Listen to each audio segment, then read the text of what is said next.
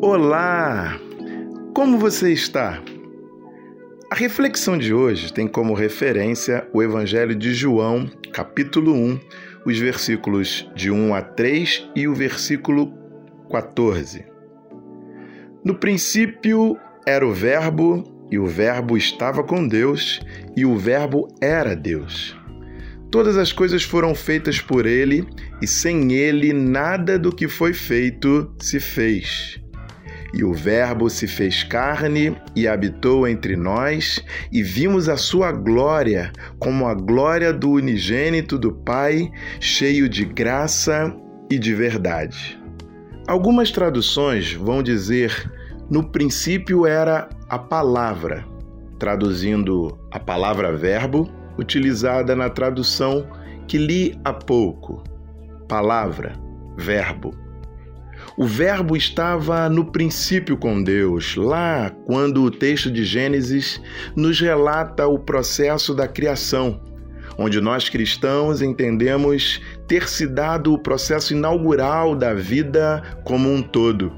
E João, pelo visto, entende da mesma forma tanto que assim nos relata, dizendo que não só ele estava na origem de todas as coisas, como também diz que sem ele nada do que foi feito se fez. Aleluia! Até que no verso 14, João nos diz que o Verbo se fez carne e habitou entre nós. E o legal disso é saber que João teve o privilégio de conviver com ele, com o Verbo, a palavra em ação, agora em carne e osso. E que maravilha ter podido ele reconhecê-lo dessa forma. Verbo, palavra em ação, se fez carne e habitou entre os homens, permitindo a eles terem a oportunidade de ver a prática da palavra, o Verbo agindo em carne e osso diante dos olhos de todos que ali viviam, crendo nele ou não. Pois as coisas aconteciam de fato para além das palavras, uma vez que a prática do Verbo se manifestava aos olhos e chegava ao conhecimento de todos.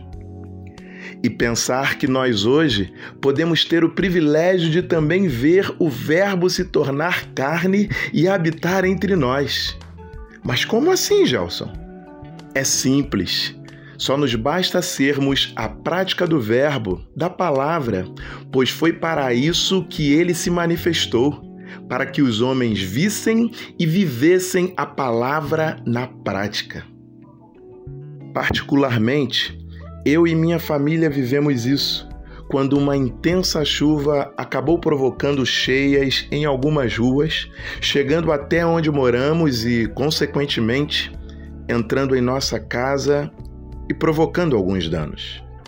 Nesse episódio, a prática da palavra, do Verbo, se manifestou a nós através de irmãos e irmãs, amigos e amigas que arregaçaram as mangas e nos ajudaram em tudo que se fez necessário a nós e possível a eles e elas.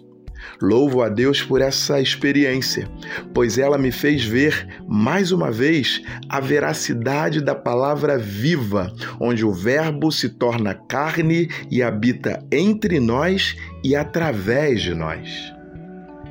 Que sejamos eu e você a palavra, o Verbo, em carne e osso, revelando-se como ação, como prática que vai de encontro à necessidade do outro, que ora precisa que assim sejamos e façamos.